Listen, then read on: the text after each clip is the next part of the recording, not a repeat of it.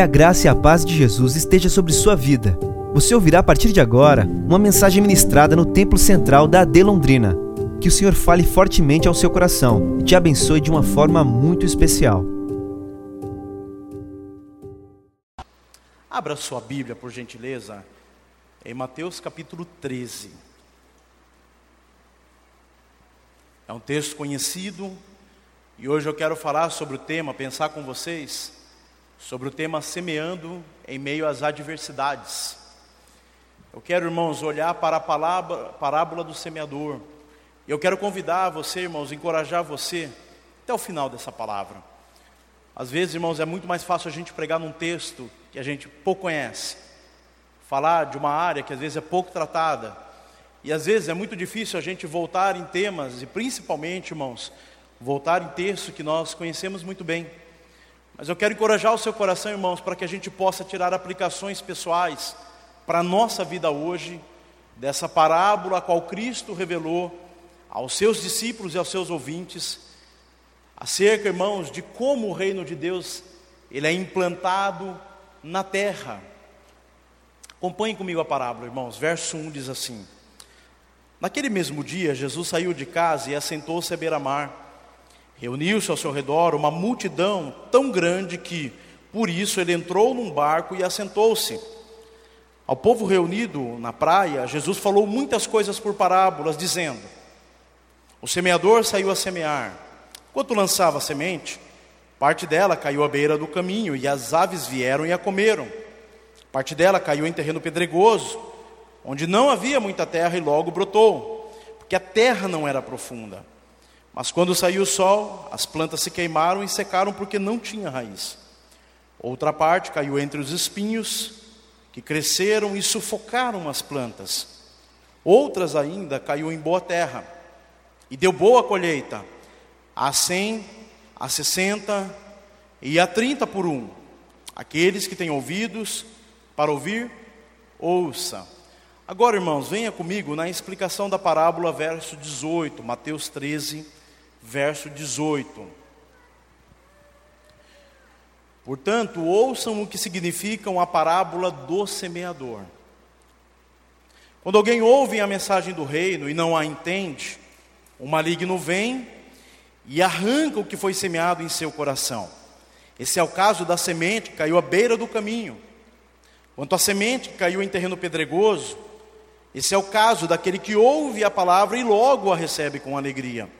Todavia, visto que não tem raiz em si mesmo, permanece pouco tempo. Quando surge alguma tribulação ou perseguição por causa da palavra, logo a abandona. Quanto à semente que caiu entre os espinhos, esse é o caso daquele que ouve a palavra, mas as preocupações, a preocupação desta vida e o engano das riquezas a sufoca, tornando-a infrutífera. E quanto à semente que caiu em boa terra, esse é o caso daquele que ouve a palavra e a entende, e dá uma colheita de 100, 60 e 30 por um. Só que eu quero analisar, irmãos, esse texto. A Bíblia fala que os três evangelhos de Mateus, capítulo 13, Marcos, capítulo 4 e Lucas, capítulo 8, são os três relatos bíblicos da mesma parábola. Só que tem algumas palavras, irmãos, que aparecem em Marcos e que são omitidas no texto de Mateus. Outras palavras que estão presentes no texto de Lucas e que não aparecem no texto de Marcos, tampouco no texto de Mateus. Eu quero juntar essas três parábolas para que a gente tenha uma visão acerca de uma das maiores revelações a qual Cristo havia ensinado para os seus discípulos e para a multidão que lhe ouvia à beira do mar. Quando o texto começa no verso 1, ele começa dizendo: Naquele dia, que dia foi esse? Esse foi o dia em que Cristo inaugurou, irmãos, a pregação por parábolas. Até então, Jesus havia feito comparações no mesmo Evangelho de Mateus, mas é nesse dia em que Cristo começa a ensinar por meio de parábolas. E a parábola é você ocultar daqueles que têm preguiça ou preconceito de algo e revelar aqueles que têm um interesse, que têm um interesse genuíno pelo conhecimento. Então a parábola ela segue o entendimento daqueles que não creem e ao passo que ilumina a mente daqueles que creem. E Cristo começa agora a ensinar por meio de parábolas, mas esse dia também, ele é marcado, irmãos, porque é o dia em que o ministério de Cristo, ele começou a provar de grande oposição durante os seus três anos de, de ministração. Até, Lucas, até Mateus capítulo 12, nós vemos, irmãos, que Cristo é bem recebido nas sinagogas. Cristo é bem recebido pelo povo. Ele é tido como um grande sábio, um rabino, um mestre. Mas é a partir de Mateus capítulo 12 em que Cristo começa, irmãos, a encarar a carranca da oposição e da oposição da liderança da igreja, dos ortodoxos, dos fariseus e saduceus, que começam a se opor ao ministério de Cristo, à obra dele, aos seus milagres e às suas palavras. E diante de tamanha oposição a ponto de Cristo curar e libertar e chamar de que Cristo estava expulsando demônios por meio de Beuzebu, isso atemoriza o coração dos discípulos, pensando eles, se eles enfrentam tamanha oposição a Ele, Cristo Jesus, o que será de nós? Qual é o tipo de oposição que nós vamos enfrentar? Então, Cristo, irmãos, Ele introduz em Mateus 13 sete parábolas e são conhecidas as parábolas do reino. Agora Cristo começa a mostrar para os discípulos como o reino de Deus seria implantado sobre a terra e qual seria o triunfo final do seu reino. E Cristo começa, irmãos, mostrando como o reino de Deus nasce na terra. Irmãos, a primeira coisa, como é que o reino de Deus não nasce? O reino de Deus, irmãos, não nasceu implantado no palácio de César, tampouco com o poder e a força da guarda pretoriana. O reino de Deus não é descido e introduzido sobre a terra por força da ONU, ou de, de, de, poderes e políticos, ou de nações poderosas. O reino de Deus não é introduzido à força militar, não. O reino de Deus nasce quando um coração se abre para a palavra de Deus. Quando Deus introduz o reino dele sobre a terra, Deus não procura os homens poderosos da terra, Deus procura os pequeninos de bom coração para lá semear o seu reino. Ao contrário de toda a lógica humana, ele começa dizendo que o reino de Deus, ele nasce no coração humano. E a parábola mostra, irmãos, apesar de a parábola ser chamada a parábola do semeador, ela poderia ser chamada a parábola dos solos ou a parábola do coração. Porque Cristo mostra, irmãos, quatro disposições de coração diante da palavra de Deus. A palavra vai dizer, os elementos da parábola são: primeiro, o semeador, que é o pregador, o evangelista, aquele que semeia a palavra. Depois a palavra diz que é a semente, que é a palavra de Deus. Depois a palavra de Deus vai dizer que existem quatro tipos de solo. O primeiro solo é o que? O à beira do caminho, que é o coração endurecido. Depois ele diz que existe um solo que é uma, um terreno pedregoso, e a visão aqui são as planícies de calcário, irmãos, da Galileia, em que uma longa planície de rocha tinha uma fina camada de terra sobre ela. Está falando dos corações superficiais. O terceiro solo, que é o solo dos espinhos, está falando sobre um coração dividido. E o quarto solo é o coração bom, o coração preparado, o coração aberto para o mundo espiritual e para o poder da palavra de Deus. Existe mais um elemento que aparece no primeiro coração, que é as aves do céu. E em Mateus capítulo 13 diz que ali é o maligno que age. Em Marcos e Lucas vai dizer que é o diabo que age. Então notem vocês que a parábola está falando de quatro tipos de corações. E a explicação da parábola vai dizer o seguinte: que o semeador ele saiu a semear, e enquanto lançava, verso 3, a palavra, a semente, parte dela caiu à beira do caminho, e as aves vieram a comer. E a explicação diz, portanto, ouça o que significa, verso 19: quando alguém ouve a mensagem do reino e não a entende, Lucas capítulo 8 acrescenta: não a entende para que ela não seja salvo, diz o texto. O maligno vem e arranca o que foi semeado em seu coração.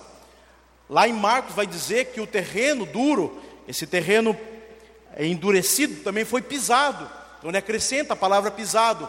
E aqui é a figura, irmãos, do semeador que sai a semear a palavra de Deus, o semeador que está semeando a semente. E no caminho aonde ele está semeando, uma parte da semente cai nela. E esse é um terreno pisado, um terreno em que eles caminham. E por isso a terra não está preparada para receber a palavra. Então a palavra ela cai sobre um solo endurecido, e aí a Bíblia diz que o maligno observando, ele vem e arranca o que foi tirado. Meus irmãos, a primeira coisa que a gente precisa entender é que o diabo ele não é passivo à obra que Deus vai realizar ou está realizando na sua vida. Irmãos, o diabo ele não é passivo ao trabalho que Deus quer realizar na sua vida, no seu coração e na sua família. Aqui o inimigo ele age porque ele percebe a dureza do coração. Talvez o orgulho, talvez o preconceito, talvez a soberba, talvez as frustrações, as vicissitudes da vida fez com que essa pessoa endurecesse o seu coração a ponto de ela não ter nenhum, irmãos, interesse pela vida espiritual. Ela ouve a palavra de Deus, a palavra de Deus é semeada, a palavra é boa, o pregador é fiel naquilo que ele está ensinando, mas o coração é insensível àquilo que Deus quer realizar na vida dela. Então o texto diz que percebendo o maligno que o coração do homem é duro, ele trata, e você vai ler lá em, em Marcos, acrescenta uma palavra, ele diz: o maligno vem e logo arranca a semente.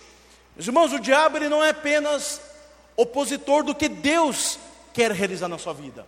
Ele é ágil, ele é apressado, porque ele sabe que se a palavra entrar no coração, a palavra de Deus tem poder de mudar o solo daquele coração. Então perceba vocês que quem está com pressa aqui é o diabo, e quem é tardio aqui é o coração. É um coração duro para as coisas espirituais. Então aqui esse coração endurecido, ele não entende a palavra e lá em Lucas diz: ele não entendendo, ele não é salvo.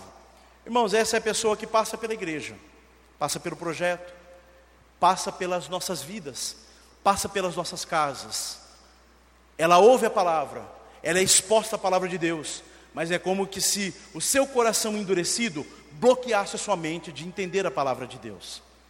E aí a Bíblia diz então que é arrancado dele, a semente é arrancado dele, e esse essa pessoa então, ela não é salva, porque a palavra não entrou em seu coração.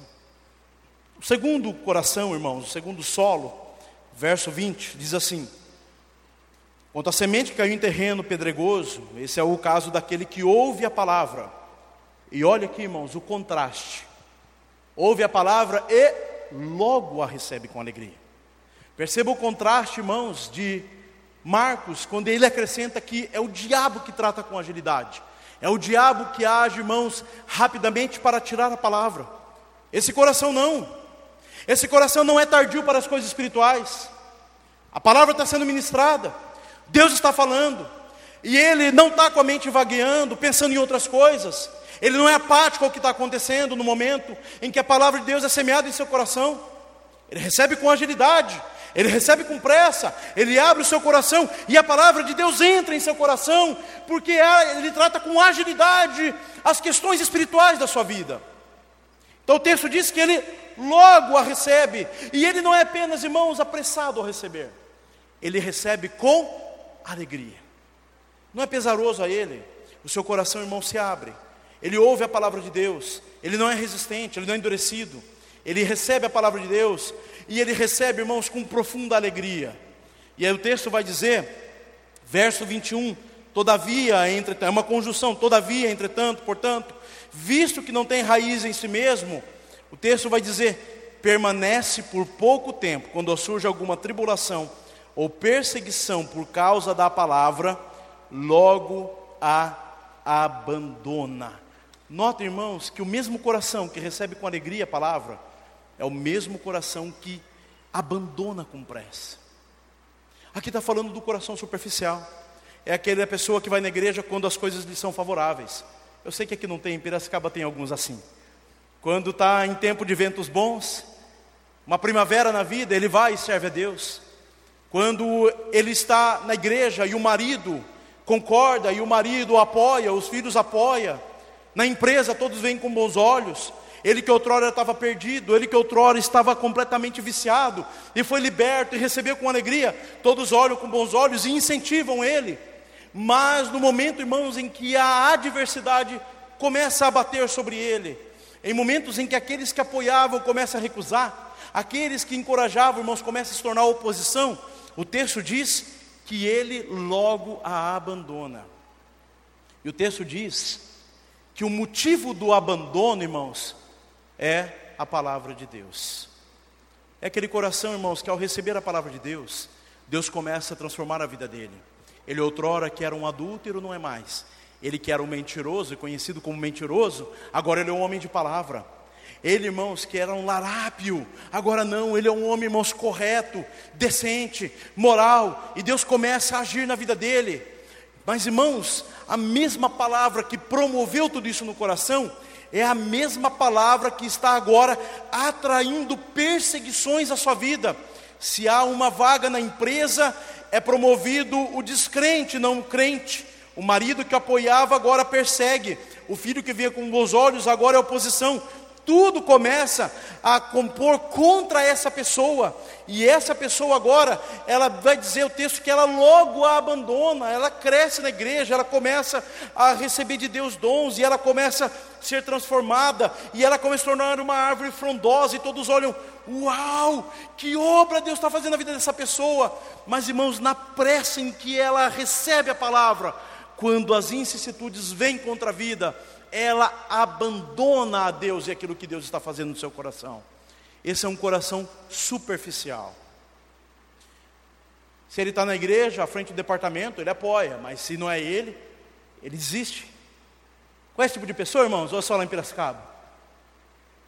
Quando tudo lhe é favorável, irmãos, ele é uma bênção, mas quando as adversidades vêm, irmãos, ele é marcado, irmãos, por muitos começos e nada de conclusão. Começa tudo, e não termina nada. Idealiza tudo, mas não realiza nada. Porque o que marca a vida dessa pessoa é a desistência, é o abandono. É o coração superficial. Mas essa pessoa não vai ficar na igreja, irmãos. O que me preocupa, irmãos, é o terceiro coração. O texto vai dizer aqui, verso 22, acompanhe comigo.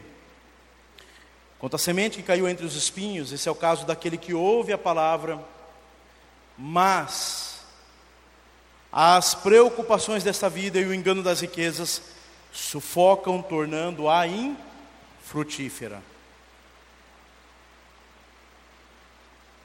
Aqui, irmãos, não está falando de um coração duro, tampouco superficial. A palavra original está falando de lealdades concorrentes. A ideia aqui é que a palavra, o terreno que fora preparado para receber a palavra, uma parte que caiu no caminho, outra caiu na planície de pedra, onde havia uma fina camada de terra, porque não tinha raízes. E agora há um terreno onde está semeado espinhos. E a Bíblia declara pelo menos três espinhos que estão presentes nesse solo. Mateus 13 fala de dois, Lucas 8 fala dos três espinhos que estão presentes. Ele vai dizer que, em primeiro lugar, as preocupações dessa vida. Depois ele diz é, pelas riquezas, ou seja, o desejo do enriquecimento. E depois ele diz os prazeres dessa vida. Três espinhos que estão atuando no coração dessa pessoa e está sufocando. A planta nasceu, brotou, deu folhas, deu flores, germinou, e aí você vai para Mateus capítulo 13, diz o texto, infrutífera, não saiu fruto.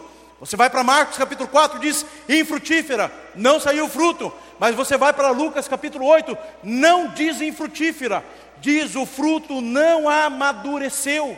O fruto foi gerado, a flor caiu, ele foi gerado, está na planta o fruto, mas é um fruto que não amadurece. A palavra ali, irmãos, que está no texto original, é a palavra que Cristo declarou na cruz do Calvário quando ele disse está consumado.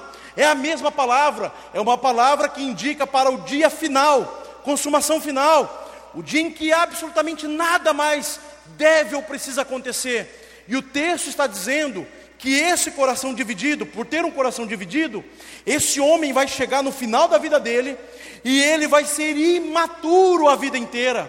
Ou seja, ele não vai ter frutos para apresentar. Porque o seu coração está sendo sufocado por outras ambições que nasceram e que concorrem com aquilo que Deus está realizando. As preocupações da vida.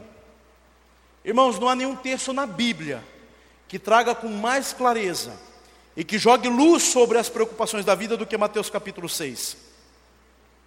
Verso 25. O que, que diz o texto? Portanto, eu lhes digo: não se preocupe com sua própria vida, quanto ao que comer ou beber, nem com seu próprio corpo, quanto ao que vestir. Não é a vida mais importante que a comida? E o corpo mais importante que a roupa? Observem as aves do céu, não semeiam, não colhem, não armazenam em celeiros, contudo o Pai Celestial as alimenta. Não tem vocês muito mais valor do que elas? Quem de vocês, por mais que se preocupe, pode acrescentar uma hora que seja a sua vida? Olha o que o texto vai dizer. Porque vocês se preocupam com roupas? Veja como crescem os lírios dos campos. Eles não trabalham, não tecem, contudo eu lhes digo que nem Salomão, em todo o seu esplendor, vestiu-se como um deles. Se Deus veste assim a erva do campo, que hoje existe, e amanhã é lançado ao fogo, não vestirá muito mais a vocês, homens de pequena fé. Portanto, não se preocupem dizendo: o que vamos comer, o que vamos beber ou o que vamos vestir, pois os pagãos é que correm atrás dessas coisas, mas o Pai Celestial sabe que vocês precisam delas então busque, pois, em primeiro lugar, o reino de Deus, a sua justiça, e todas essas coisas lhe serão acrescentadas. Irmãos, a pergunta aqui em, em Mateus 6 é retórica, e a resposta é óbvia. Ele pergunta: o que tem mais valor, irmãos? É o corpo ou é a roupa que veste o corpo? Em grau de valores, o que tem mais valor? O corpo ou a roupa que veste o corpo? E a pergunta é retórica, ela é óbvia. Qual é a resposta? O corpo. Ele diz: o que é mais importante? O corpo ou o alimento que alimenta o corpo? E a resposta é óbvia: lógico que é o corpo. Ele pergunta: se o corpo, em grau de valores, ele tem mais valor, por que vocês vivem para aquilo que tem menos valor? Essa é a resposta. O questionamento de Jesus é: por que, que o corpo tem mais valor? Porque é o corpo, irmãos, que planta, que cega e que prepara o alimento para que ele coma. É o corpo que tece o fio e prepara a roupa e veste o corpo. Por isso o corpo tem mais valor. E se o corpo tem mais valor do que as roupas, do que aquilo que a gente come, por que, que a gente vive como os pagães que vivem para essas coisas? E a resposta de Jesus é óbvia: vocês não serão conhecidos por viver dessa maneira vocês buscarão o reino de Deus, a sua justiça e aquilo que os homens vivem e morrem para ter, eu dou de graça para você.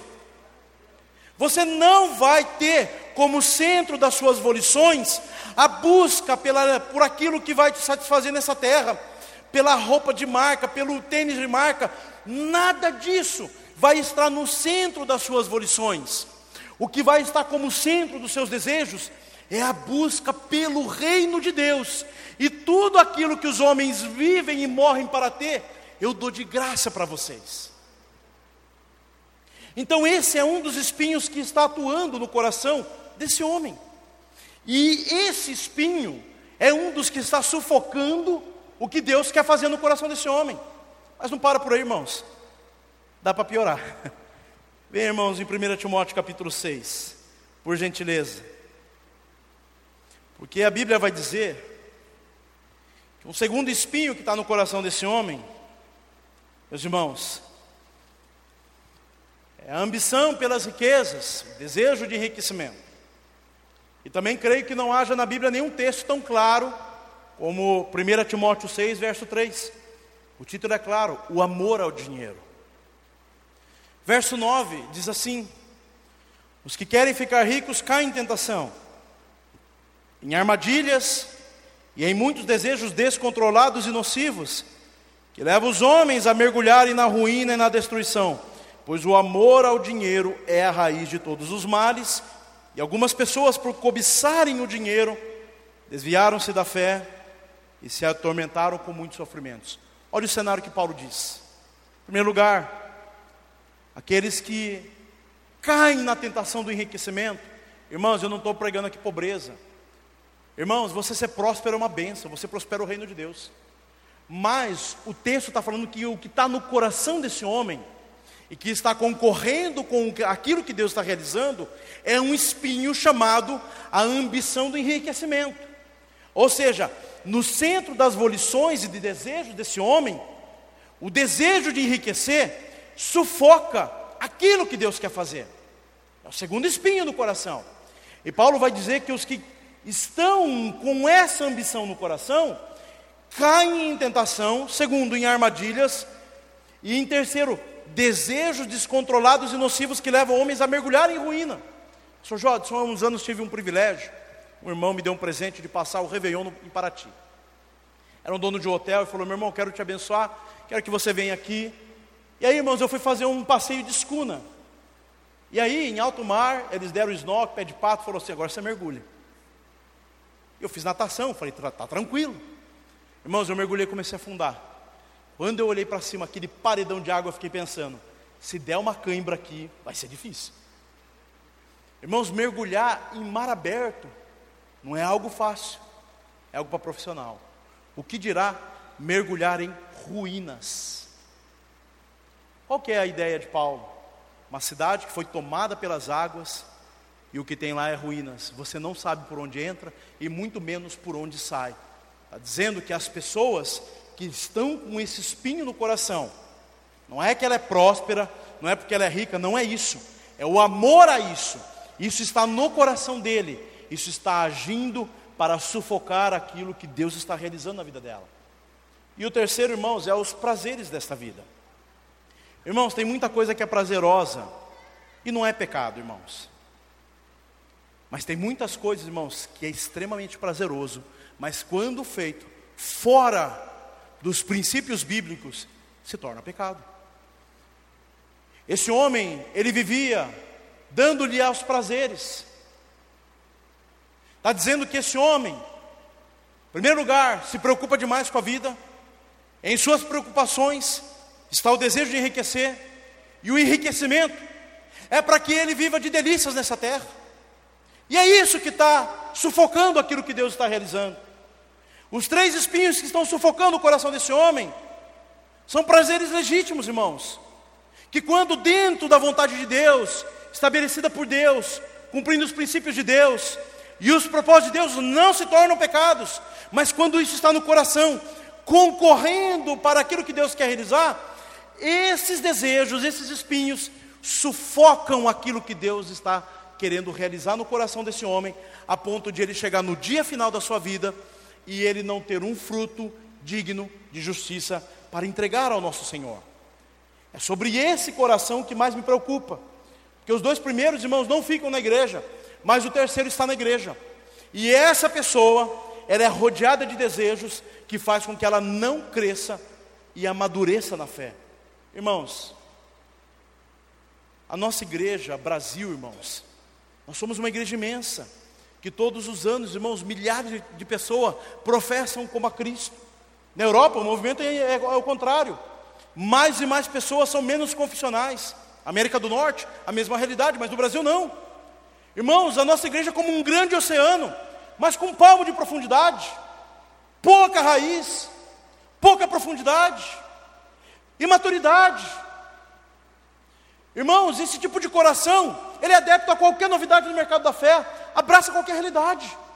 E aqui, o Espírito Santo de Deus está dizendo através do seu filho, ao inspirar essa palavra, que o que esse homem está legado a viver é uma vida, irmãos, de infantilidade espiritual. Mas eu sei que aqui, irmãos, não tem nenhum desses três solos. Eu sei que aqui tem o quarto solo, o quarto coração. A Bíblia diz que esse coração, então, coração bom, ele recebe a palavra de Deus. Irmãos, não é um coração duro, é um coração afofado pelo Senhor, preparado. Ele não é um coração superficial, ele é um coração profundo. E ele não é um coração dividido, ele é um coração leal a Deus. E a Bíblia diz que esse coração recebe a palavra de Deus. E aí ele vai frutificar a 30, a 60 e a 100%. Notem que o contraste do bom coração é um coração frutífero, contrastando com o terceiro coração, que é um coração que o fruto não amadurece. Deus quer de nós maturidade espiritual. Deus espera da sua igreja isso. Ele vai dizer aqui: que frutos são esses? Verso 15 de Lucas capítulo 8. Um coração bom, bondade no coração, generosidade e perseverança. Se há três espinhos sufocando aquele coração, aqui, irmãos, há três frutos enriquecendo a igreja de Cristo Jesus. Eu li recentemente o livro do Billy Graham, em minhas últimas palavras e a introdução, o prefácio de Rick Warren diz algo extraordinário. Ele vai dizer que Billy Graham, irmãos, a todos os que conheceram pessoalmente, e Billy Graham era um homem de muitas virtudes, dons e talentos, mas havia uma virtude de Billy Graham que se destacava de todas as demais. Billy Graham era a bondade de Cristo na terra.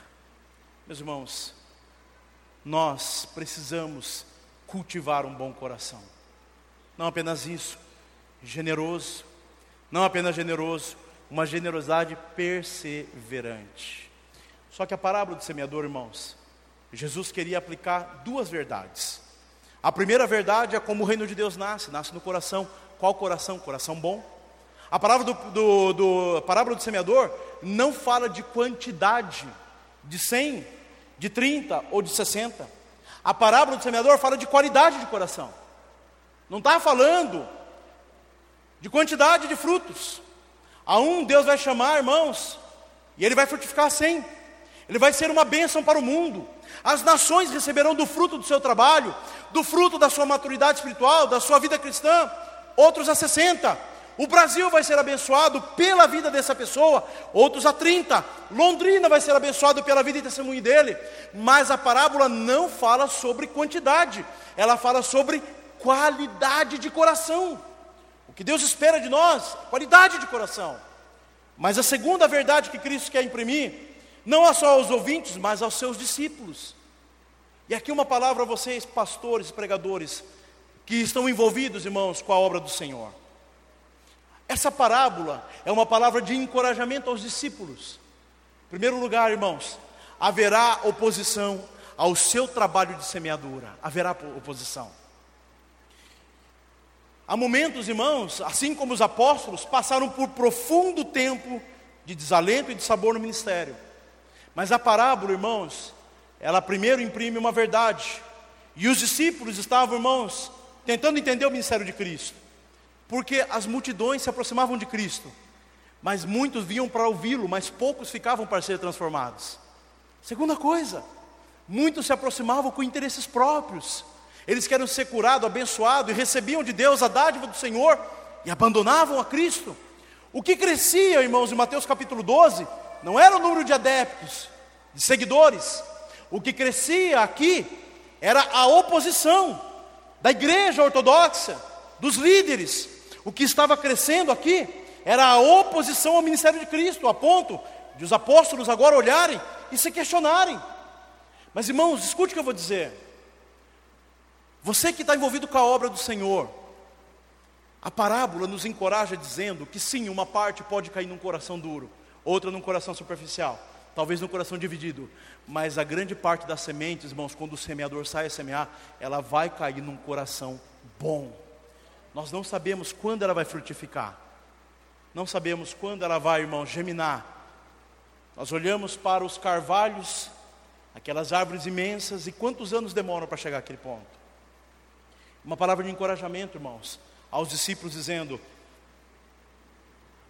a colheita, ela é segura, ela é real e ela vai acontecer. Dedique-se naquilo que Deus te chamou. E por último, irmãos, nós não sabemos, irmãos, em qual coração semeamos. Não sabemos. Herbert Guy, um escritor, prolífero escritor britânico, metodista, que viveu do ano de 1901 a 1977, em um de seus livros ele conta um relato extraordinário. Ele conta sobre a história do solitário ancião Toman. Toman viveu por muitos anos e todos seus amigos haviam morrido. E esse relato aconteceu durante o período da guerra. Se coloque em pé um momento, irmãos. Herbert Lee, irmãos, vendo que esse homem era solitário e que nenhum amigo ele tinha mais, quando ele morreu, ele preocupado de esse homem ser sepultado sem ninguém, ele foi, ele servia na igreja metodista. E para sua surpresa, quando ele chega, irmãos, diante do cemitério, da porta do cemitério havia um homem, um soldado na porta do cemitério. Ele olhou, um dia chuvoso, na Inglaterra, os dois entraram em silêncio e se debruçaram diante do esquife daquele homem, daquele velho senhor. E no momento em que ele foi descido à sepultura, aquele soldado então se levantou e honraria prestou continência àquele homem, e até o esquife descer ele se levantou deu um passo atrás e voltou, e ele agora perguntando para ele: O que lhe trazia ali? E ele disse: Certamente o senhor não faz ideia, mas quando eu era criança, senhor Toma, ele foi meu professor de escola bíblica, e eu fui uma criança terrível durante esse período. Nesse momento ele relata no livro que um vento bateu e a sua capa de chuva, o seu jaleco de chuva abriu, e ele viu um monte de insígnias no peito daquele homem era um brigadeiro da Real Força Aérea Inglesa que lutava no fronte contra os alemães. Ele virou para aquele homem e disse: Eu devo a esse homem que na minha infância lutou e semeou no meu coração sementes que vieram frutificar muito tempo depois. Meus irmãos, nós não sabemos em qual coração semeamos a palavra de Deus, e não sabemos até onde esses frutos podem chegar. Aquele homem nunca soube o que aconteceu com aquela criança que dava problema na escola bíblica.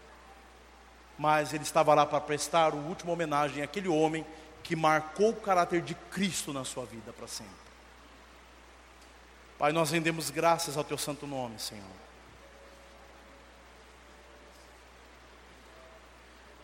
Obrigado pela tua palavra, Santo Deus, de advertência e de encorajamento. Advertência, Senhor, porque nós não podemos ter um coração duro para as verdades espirituais.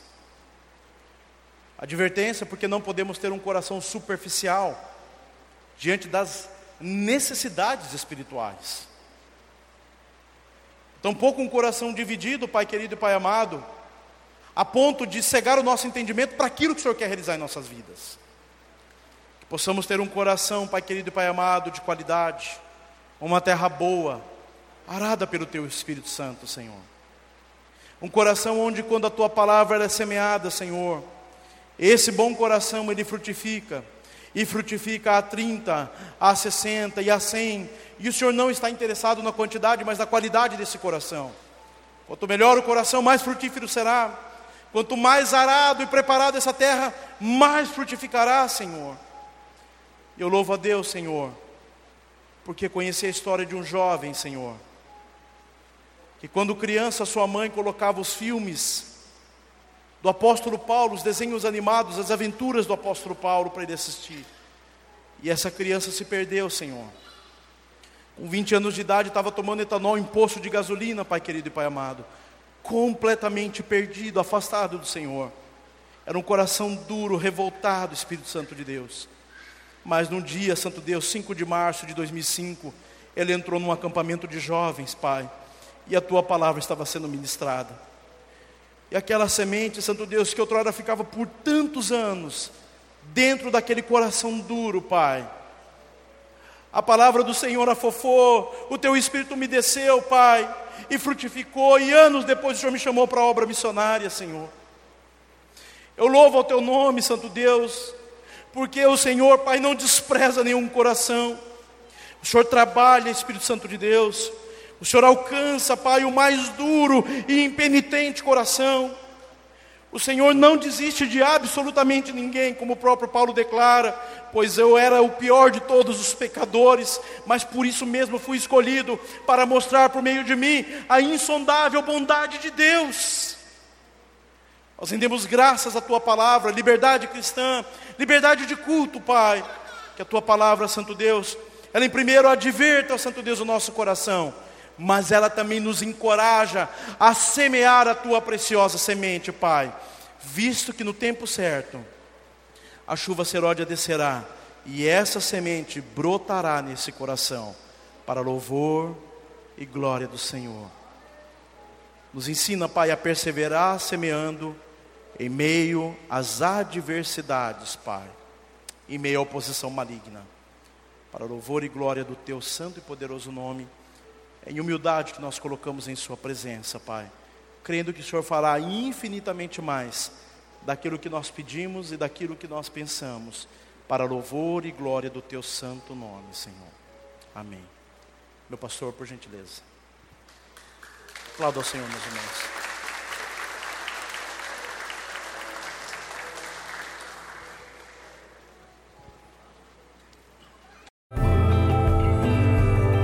Essa foi uma mensagem ministrada no Templo Central da AD Londrina. Acesse nossas redes sociais no Facebook, Instagram e YouTube e fique por dentro de tudo o que está acontecendo.